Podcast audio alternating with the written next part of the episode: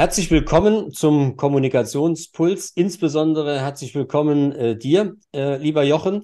Du hast eine nette äh, Vergangenheit, insbesondere in der Saarwirtschaft, denn du warst äh, Marketingchef bei der Karlsberg Brauerei und bist jetzt Geschäftsführer bei Energis, einem ja durchaus sehr bekannten Energieversorger. Ähm, Jochen, was war denn für dich kommunikativ gesehen die größte Herausforderung, die du als Führungskraft hast lösen dürfen? Mhm. Ja, danke für die Einladung, lieber Thorsten. Ähm, Kommunikation ist ein Thema, was mich schon ja seit Kindheitstagen vielleicht umtreibt. Und äh, wie wir alle feststellen, ist es ja auch eine tagtägliche Herausforderung, sowohl im privaten wie auch im beruflichen. Ja, wenn ich so spontan an meine berufliche Vergangenheit zurückdenke, fallen mir da natürlich sehr viele Momente ein, wo äh, Kommunikation äh, der Schlüssel äh, hin zu Mitarbeitern, hin zu Kollegen, hin zu Vorgesetzten und natürlich auch zu Kunden ist. Ähm, eine Schlüsselsituation, ähm, die es mal gab, war kritisches Mitarbeitergespräch, was es ja des Öfteren gibt. Also wir beschäftigen uns ja sehr intensiv auch als Führungskräfte äh, dann auch mit den negativen Dingen und äh, sind dann oft damit auch sehr äh, behaftet ähm, Situation, als ein Mitarbeiter, ähm, ja, sagen wir mal, nicht mehr viele Jahre hatte bis zum Renteneintritt und dementsprechend auch wenig motiviert war, jetzt noch Veränderungen dort mitzugehen. Ähm, es gab dann unterschiedliche Gespräche mit seinem direkten Vorgesetzten bis hin dann zu einer Eskalation äh, mit dem Betriebsrat und auch meiner Person. Und ähm, wir haben dann das Gespräch anders begonnen als sonst und haben ihm einfach die Frage gestellt, mit welchem Eindruck er denn das Unternehmen verlassen möchte. Und äh, wir haben ihm geschildert, wie die Azubis aktuell über ihn reden. Und haben äh, O-Ton, ohne natürlich Namen zu nennen, ja. äh, Aussagen äh, genannt, die aktuell so im Flurfunk über die Person da getätigt wurden und äh, haben gesagt, dass wir eine hohe Wertschätzung für den Mitarbeiter haben und äh, eigentlich nicht wollen, dass er mit diesem Eindruck äh, da rausgeht und ähm, ihn gefragt, was wir denn jetzt gemeinsam tun können, damit eben diese Statements, die da eher aus der jüngeren Zielgruppe kamen, aus den jüngeren Kolleginnen und Kollegen kamen, äh, sich ändern. Also das war so ein wirklich eindrücklicher Moment, der ist schon Jahre her, äh, der mir da in Erinnerung geblieben ist hat dazu geführt, dass äh, da irgendwie ein Knoten geplatzt ist und die, sein direkter Vorgesetzter mich zwei Tage später angerufen hat und gesagt hat, äh, der Mitarbeiter kam heute Morgen rein, man hätte beidseitig Tränen in den Augen gehabt, hätte sich in den Arm genommen und ja, irgendwas war da passiert.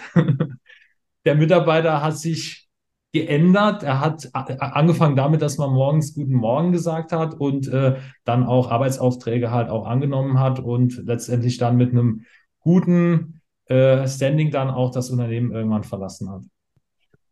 Ein wunderbares Beispiel, wie ich finde. Mhm. Ähm, jetzt weiß ich ja auch, dass man aus einem Einzelfall keinen Regelfall machen kann mhm. oder sollte. Vielleicht können wir es dennoch mal probieren. Was können wir denn aus dem konkreten Beispiel ableiten und vielleicht ein Stück weit verallgemeinern? Hm. Also ich habe vor kurzem ein Interview gelesen vom Schraubenmilliardär Würth. Den kennen ja alle Würth-Schrauben. Äh, die hatten, als ich noch bei Karlsberg gearbeitet habe, schon Seminare bundesweit angeboten zum Thema, wie funktioniert Vertrieb und damit natürlich auch Kommunikation. Und er wurde gefragt, was muss denn ein guter Vertriebler mitbringen, damit das da draußen funktioniert? Und er hat dann gesagt, da gibt es eigentlich nur eine Tugend, die er mitbringen muss, nämlich zuhören. Also ich glaube, äh, unsere Gesellschaft, unser Zeitalter ist ja geprägt durch eine ja, immense Informationsüberlastung. Zeit ist die neue Währung. Wir haben alle keine Zeit. Wir sind in Meetings, wir sind in Terminen. Privat geht's dann genauso weiter, auch am Wochenende. Und ich glaube, oft fehlt uns die Zeit, also von allen Seiten, Vorgesetzte, Mitarbeiter, auch im Privaten, ähm, einfach mal zuzuhören, die, die Situation genau zu begreifen und zu sagen, was ist denn da jetzt eigentlich gerade los? Ne? Also wir, wir rennen, wir sind da ja alle irgendwo auch getrieben, ne? wir sind in einer ständigen Optimierung, Digitalisierung, Automatisierung und ähm, ich glaube, was man da ableiten kann, ist, ist auf jeden Fall schon mal ein Punkt. Es braucht eben manchmal dann auch Zeit, da braucht es auch einen Präsenztermin, da muss die richtige Muße auch gegeben sein, um sowas dann halt auch mal ohne Stress und Druck dann auch ähm, ja, analysieren zu können und auf einen Mitarbeiter oder auch umgekehrt äh, dann auch vom Mitarbeiter in Richtung Vorgesetzter dann halt auch eingehen zu können. Das kann ich in der Tat äh, aus diversen Projekten, die ich mit begleiten darf, äh, bestätigen und äh, stelle mir deshalb auch die Frage, ähm, wie konkret kannst du das denn im Alltag planen? Also, dass ein Mitarbeiter ähm, am Donnerstag ähm, einen Gesprächsbedarf haben wird, weißt du ja montags beim Planen deiner Woche noch mhm. nicht. Ähm, gibt es dann in deinem Kalender fertige Zeitslots oder ist das dann spontan und ich schiebe? Äh, hast du Lücken im Kalender nach der 60-40-Regel, die ja besagt, 60 Prozent sollte man maximal zuplanen und 40 Prozent für konkrete, spontane Themen offen lassen? Ja, also was Zeitmanagement anbelangt, da habe ich auch schon alles Mögliche hoch und runter probiert. Meine Erfahrung ist da die, dass man immer wieder getriggert wird durch irgendwelche Tipps und Seminare. Die halten dann eine gewisse Zeit. Ähm, dann muss man halt nochmal von vorne anfangen. Ich glaube, also eine Grundregel, die da gilt, ist, also klar sind sowas wie Blocker im Kalender und äh, Zeiten, die genau dafür auch äh, dann auch genutzt werden sollen, wichtig. Äh, die gibt es auch in meinem Kalender. Dann ist es manchmal aber so, dass sie dann doch wieder äh, vom großen Greifadler gefressen werden, wenn dann etwas reinkommt, was eben ungeplant war. Ich glaube, man muss sich manchmal halt auch vor Augen halten, nochmal, was ist wirklich wichtig. Also wenn morgen jemand krank wird, dann, dann müssen die Termine auch verlegt werden. Und, ähm, und äh, man nimmt sich vielleicht manchmal auch zu wichtig und Termine auch zu wichtig. Also es ist am Ende meiner Meinung äh, nicht eine Frage der, hab, die, die Frage, habe ich Zeit, sondern wofür nehme ich mir Zeit? Und ähm, wie viel Zeit nehme ich mir dafür? Und da ist, glaube ich, äh, wichtig nochmal, ähm, auch gerade wenn man in, in vertrieblich orientierten Unternehmen ist, festzuhalten, äh, die Grundregel gilt, ne, wenn du das Feuer im Kunden entfachen willst, muss es in dir brennen. Äh, und wenn es in den Mitarbeitern eben nicht brennt, dann kann ich den Funken auch zum Kunden nicht übertragen. Und äh, deshalb ist meine Devise da, Mitarbeiter gehen vor und das wissen auch alle. Also mein Kalender ist recht dicht gefüllt, aber alle Mitarbeiter wissen auch, äh, wenn ich da irgendwas habe, kann ich da jederzeit kommen. Gut, das sagen viele. Bei mir wird das aber so gelebt. Dann äh, gucken wir in die Kalender und sagen, okay, was können wir irgendwie schieben? Was ist dann eben doch nicht so wichtig, dass es jetzt äh, verlegt werden kann? Und da findet sich immer eine Möglichkeit es dann eben auch so zu planen, dass es nicht irgendwo äh, in, im Stress dazwischen geschoben wird. Das ist eben dann nochmal Zeitmanagement, wo man dann sagen muss, okay, gut, wie viel plant man da ein? Also auch da ein Hinweis, ein Impuls. Ich hatte vor Jahren mal ähm, ein, im Fokus war es, glaube ich, ein, Bericht gelesen über die Münchner U-Bahn. Äh, das war auch so ein Zeitmanagement-Thema, die gesagt haben, na ja, die Münchner U-Bahn kann ihren Zeitplan nicht so machen, dass wenn einmal ein Kind mit dem Ranzen in der Tür stecken bleibt, das ganze Netz zusammenbricht. Also es ist nachher einfach auch nur eine ganz logische Frage der Puffer. Das sind manchmal 10, 15 Minuten, äh, wo eben nicht ein Termin um 10 Uhr im ersten Stock enden kann und der zweite beginnt um 10 Uhr im vierten Stock, weil das einfach schon mal nicht geht, ohne zu spät zu kommen. Also es sind meiner Meinung nach im Zeitmanagement oft kleine äh, Tipps und Tricks, die man anwenden kann. Meetings müssen auch nicht immer um 10 oder um halb oder um Punkt oder um halb beginnen. Ne? Da, da, da ist auch so eine, so eine Manier, die sich da meistens einbürgert. Also da kann man mit kleinen Kniff, Kniffen kann man da viel auslösen, was einem dann die Zeit schafft, um letztendlich dann auch für wichtige Themen wie eben solche Mitarbeiter äh, oder Mitarbeiter als, als Anlaufstelle für Mitarbeiter zu gelten, dann auch gewährleistet. Du hattest ja als Marketingchef einer Brauerei genauso Personalverantwortung wie heute als Geschäftsführer eines Energieversorgers. Hat sich denn im Umgang mit Mitarbeitern ähm, in dieser Zeit deiner beruflichen Karriere etwas verändert? Ähm, ja, auf jeden Fall. Also ähm, was, mich, was sich vor allem verändert hat, und das ist, glaube ich, auch so eine insgesamt eine Veränderung in unserer Führungskultur, ist, ähm, ich bin so ein Freund davon, manche Worte nochmal so in ihrem Kern äh, zu begreifen. Und wir reden ja oft darüber, dass Mitarbeiter mehr Verantwortung übernehmen sollen oder wollen. Meine Erfahrungen sind da auch, dass nicht alle das wollen. Also das muss man auch immer nochmal vorher eruieren. Nicht, nicht alle sind in der, in der Lage, zeitlich auch und wollen es auch, dann auch wirklich Verantwortung zu übernehmen. Aber wenn wir mal von den Mitarbeiterinnen und Mitarbeitern ausgehen, die Verantwortung übernehmen wollen, dann heißt das ja, in dem Wort Verantwortung steckt ja Antwort, dass die Antwort nicht immer der Chef geben muss. Das heißt ja, wenn ich als Mitarbeiter Verantwortung übernehme, dann gebe ich vielleicht die Antwort, zumindest erarbeite ich einen Antwortvorschlag. Und ähm, das hat sich bei mir in meiner Sichtweise geändert. Also ich war früher auch äh, jemand, der sich da auch viel unter, unter Strom gesetzt hat und gesagt hat, ja, du musst als Führungskraft und da musst du mit gutem Beispiel vorangehen und du willst natürlich auch modern führen und nicht irgendwie altbacken daherkommen. Aber ich habe gelernt, es ist wie immer im Leben und wie immer in der Kommunikation ein beidseitiger Prozess. Ein gutes Gespräch ist dann ein gutes Gespräch, wenn beide, äh, sagen wir mal, empathisch aufeinander eingehen. Und so mein klassisches Beispiel ist immer, wenn Mitarbeiter sagen, ey, ich würde mal gern mehr gelobt werden. Und dann ist immer meine Frage, wen hast du denn heute schon gelobt? Und wir machen so alle äh, Vierteljahr, machen wir bei mir im Vertrieb so eine größere Runde äh, mit, äh, mit allen Mitarbeitern dann, äh, entweder online oder in der Präsenz. Das wechselt meistens so. Und meine letzte Übung ist immer, drei dürfen sich jetzt melden und sich mal bei jemand bedanken oder ihn loben. Das ist, am Anfang war das ein bisschen, ja, kam esoterisch an. Aber es ist eine Übung, wo ich sage, naja, fang doch mal bei dir an. Und das gilt für Vorgesetzte wie Mitarbeiter meiner Meinung nach. Also ich glaube, ähm, was sich da geändert hat äh, in meiner Berufserfahrung ist, dass ich nach wie vor natürlich auch sage, Führungskräfte haben auch die Verantwortung zu führen. Ähm, aber es ist immer ein beidseitiger Prozess und das heißt, dass auch von Mitarbeitern dort auch Dinge geleistet werden müssen, die vielleicht früher so nicht gefordert waren.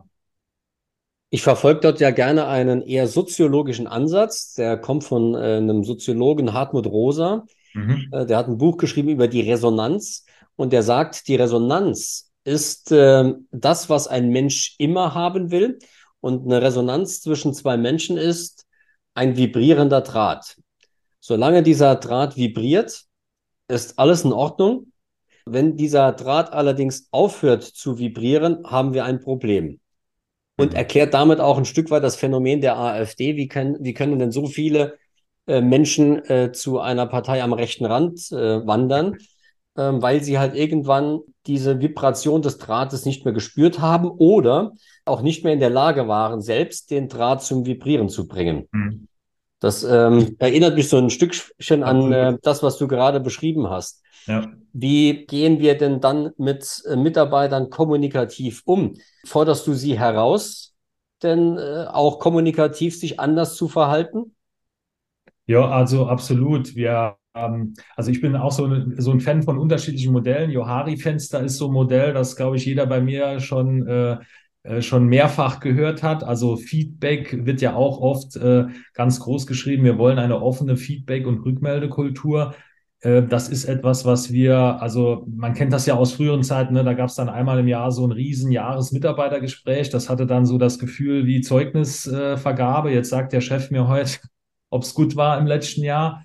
Ähm, also das haben wir weiterentwickelt ne? und, und den Mitarbeitern versucht klarzumachen, das ist ein täglicher Prozess, äh, wo wir miteinander arbeiten, äh, wo wir uns äh, Offenheit auch schulden im Sinne von, wir wollen ja armer Spaß haben bei der Arbeit. Das ist meiner Meinung nach das Wichtigste für Mitarbeiterinnen und Mitarbeiter. Wir wollen natürlich aber auch die die äh, Kundenerlebnisse äh, stetig weiterentwickeln und das geht eben nur, indem wir in einer offenen Kultur leben und ähm, die wird gefordert auch von Mitarbeitern. Also wir haben da, wir haben auch nach wie vor noch Jahresmitarbeitergespräche und äh, dann auch äh, Check-up-Gespräche und so weiter. Aber wir haben halt auch andere Runden, wo Teamfeedback dann gegeben wird. Also ich mache zum Beispiel gerade eine Tour ähm, Teamtage, wo ich mit jedem äh, Bereich dann auch nochmal so, je nachdem wie groß er ist, einen halben Tag oder einen Tag dann verbringe. Da kriegt jeder so eine Hausaufgabe und soll mal so seine High- und Lowlights der letzten zwölf Monate mal auf einer PowerPoint-Folie mitbringen und einfach mal sagen, okay, was habe ich denn jetzt so die letzten zwölf Monate erlebt? Das hat A zur Konsequenz, äh, dass man nochmal reflektiert, also auch nochmal zum Thema Zeit. Ne? Man ist direkt auch schon wieder im nächsten Projekt. Also vielen, vielen fällt dann auf, ah, jetzt, jetzt fällt mir nochmal ein, was alles auch toll war im letzten äh, Jahr.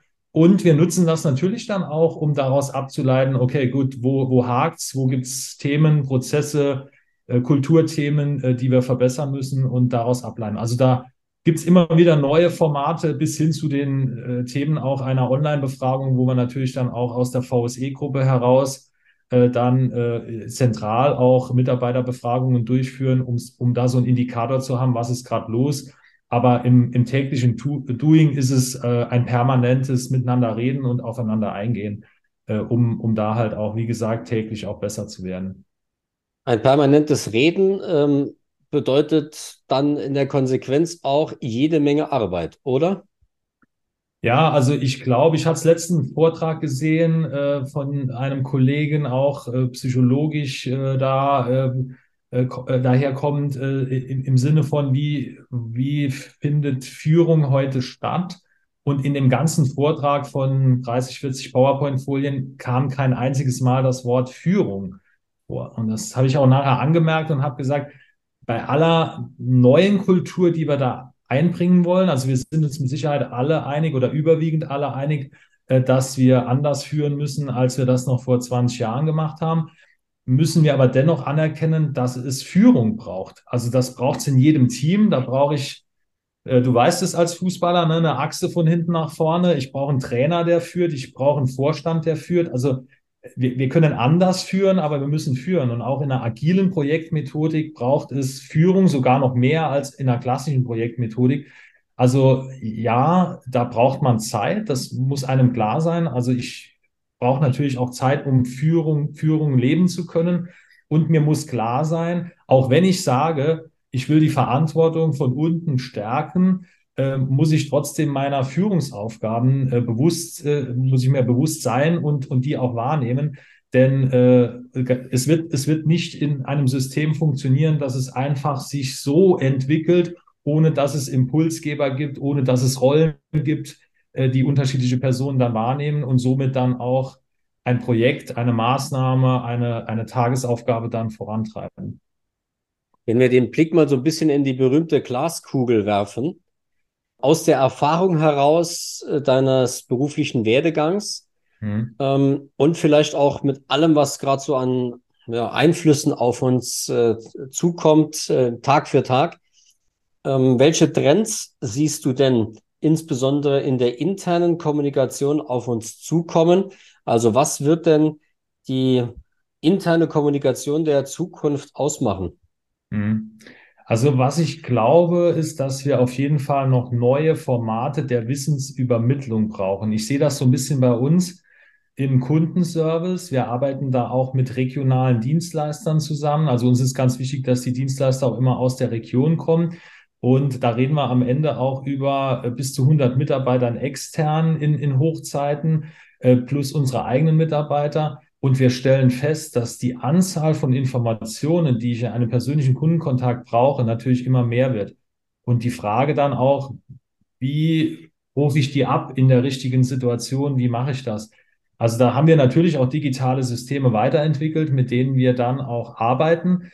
Aber ich glaube, dann auch nochmal in der Priorisierung, welche Information ist jetzt eigentlich wichtig und welche ist weniger wichtig, braucht es da noch neue Formate, äh, neue Ideen. Also wir machen da schon sehr viel. Auch unsere Unternehmenskommunikation, die in der, in der Muttergesellschaft, in der VSE angesiedelt ist, ist da sehr kreativ. Und wir reden da auch immer wieder drüber und sagen, okay, wie kann das denn neu aussehen? Ne? Also das übliche Newsletter, wir machen mal einen Film, äh, wir machen mal äh, irgendwo einen Call mit dem Vorstand, der dann mal eine Stunde erzählt, was ist jetzt gerade los. Das sind schon Formate, die sich etabliert haben. Ich glaube aber, dass es da noch neue Ideen braucht äh, für die Zukunft wie ich ja flexibler auch, vielleicht auch manchmal spontaner Wissen äh, an Mitarbeiterinnen und Mitarbeiter weitergebe oder dann natürlich auch an Kunden, äh, wenn es in die externe Kommunikation geht. Also ich glaube, da ist noch viel Kreativität gefordert, ähm, in, in welche Richtung man solche Informationskanäle auch weiterentwickeln kann.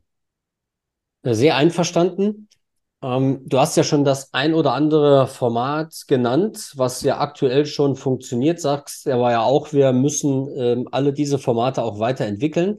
Wenn wir an die Intention des Kommunikationspulses denken, nämlich einen Impuls in die Saarwirtschaft zu geben und insbesondere den Führungskräften in äh, kleinen und mittleren Unternehmen. Folgende Sprache, äh, folgende Frage ist nicht abgesprochen zwischen uns. Mhm. Welche drei Kriterien ähm, siehst du denn, die ein neues Format erfüllen müsste? Mhm. Also ich glaube, wir brauchen auf jeden Fall äh, eine kurze Vorlaufzeit. Also es kann kein Format sein, wo ich irgendwie sage, jetzt muss ich jemand beauftragen und dann kommt ein Angebot und dann in zwei Wochen machen wir einen Termin und so weiter. Also es müsste etwas sein, was ad hoc einsetzbar ist. Ich sage, okay, es ist hier jetzt gerade was aufgetaucht, äh, übermorgen machen wir das, wie, wie auch immer es aussieht. Äh, ich glaube, Punkt zwei, es sollte eine Interaktionsmöglichkeit geben. Also es darf keine reine Vortragsmöglichkeit sein für irgendjemand, sondern es muss, es muss einen Gesprächsstil haben, also soziales Miteinander, soziales Medium. Das sollte ja auch dort die, die Grundintention sein, dass ich da irgendwie als Mitarbeiter ähm, äh, auch irgendwie mich bemerkbar machen kann, Fragen stellen kann, mich einbringen kann, äh, wie auch immer. Und auch immer noch mal ein Thema, äh, ganz wichtig bei der, wenn, wenn man es konzipieren würde, jetzt, wenn man, wenn man einen Kreis zusammenholen, wie stelle ich die Informationen, die dort äh, geteilt wurden oder erläutert wurden, denen zur Verfügung, die heute krank waren, Urlaub hatten, einen Kundentermin hatten, den man nicht sagen konnte und so weiter. Weil das ist immer noch so eine kleine Menge, manchmal auch eine größere, je nachdem, wann es denn stattfindet, die ich dann nicht mitgenommen habe und die mir natürlich nachher aber, wenn ich es gesamthaft in der Organisation leben will, dann fehlt. Also ich glaube, die Kriterien jetzt so spontan wären die, wo ich sagen würde, die geben wir in unsere Kreativgruppe und die soll uns jetzt was Schönes Digitales mal entwickeln. Also bin ich sehr gerne dabei. Vielleicht geben wir diese Impulse jetzt auch äh, unseren Zuhörerinnen und Zuhörern mit. Also erstens, wir brauchen ein Format, das ad hoc einzusetzen ist. Äh, mhm. zweitens, es sollte interaktiv sein. Mhm. Und äh, drittens, die Informationen sollten zur Weitergabe taugen, beziehungsweise so archivierbar sein, dass jeder, der nicht daran teilnehmen konnte, sie abrufen kann. Mhm. Genau. Perfekt. Dann nehmen wir genau diesen Kommunikationspuls mit. Lieber Jochen, vielen lieben Dank für die Einblicke hinter die Kulissen. Danke, dass wir an deinen Gedanken in Richtung Zukunft teilhaben durften. Und dann freue ich mich, wenn wir uns in unserem kleinen Saarland bald dann wieder über den Weg laufen. Gerne. Vielen Dank für die Einladung.